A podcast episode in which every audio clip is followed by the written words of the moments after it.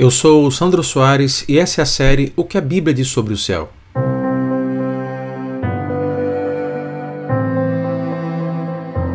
Diante de tudo que já falamos sobre o mundo, a pergunta que fazemos hoje é: como Deus vai consertar o mundo?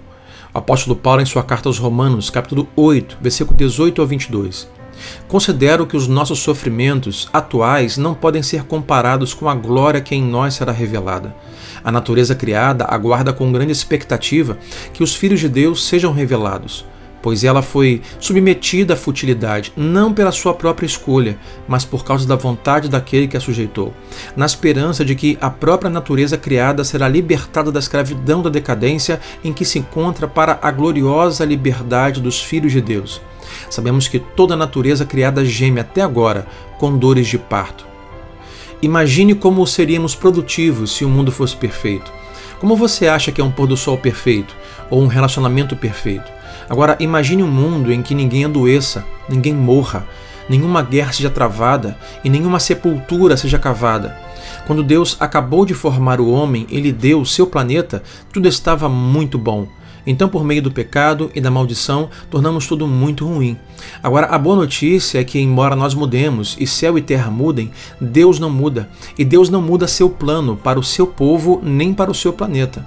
Quando pensamos no céu, nós precisamos parar de pensar em deixar esse planeta e, em vez disso, pensar em como será quando a oração de Jesus for respondida e o reino do céu vier à terra e a vontade de Deus for feita de uma extremidade do cosmos até a outra.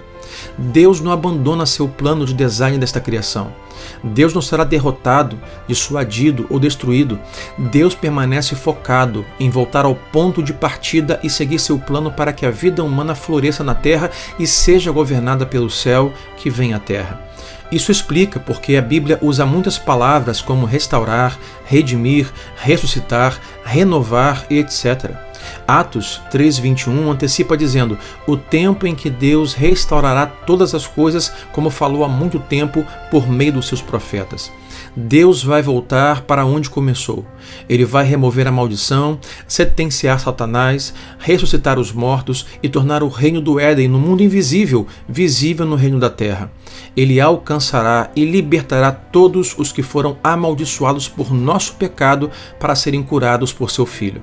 A analogia que Paulo usa para a vida que experimentamos agora é o parto eu estive presente no nascimento dos nossos três filhos e posso atestar que desde a gravidez até o nascimento a frase dores de parto está corretíssima. Eu nunca conheci uma mulher que goste do processo de parto. Conheci mulheres que amam a criança que deram à luz. Para esse cristão, essa vida de gritos, choro, estresse e pressão é a nossa versão de nascimento, onde Deus trará uma nova vida bela e valiosa lá do outro lado. Como o parto, esse processo doloroso vale a nova vida nascida do outro lado de toda dor. Para o cristão, isso enquadra nosso amor pelo céu e infunde em nossa dor atual um significado incrível, pois um dia teremos a mesma alegria de uma nova mãe segurando seu bebê. Se você pudesse ter apenas uma coisa perfeita em sua vida na terra, o que seria? Deus te abençoe. Até o próximo devocional.